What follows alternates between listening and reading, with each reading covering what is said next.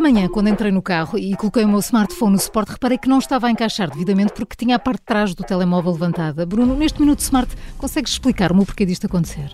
Podem existir diversas razões. uma delas, principal, diria eu, é, é, a bateria ter inchado.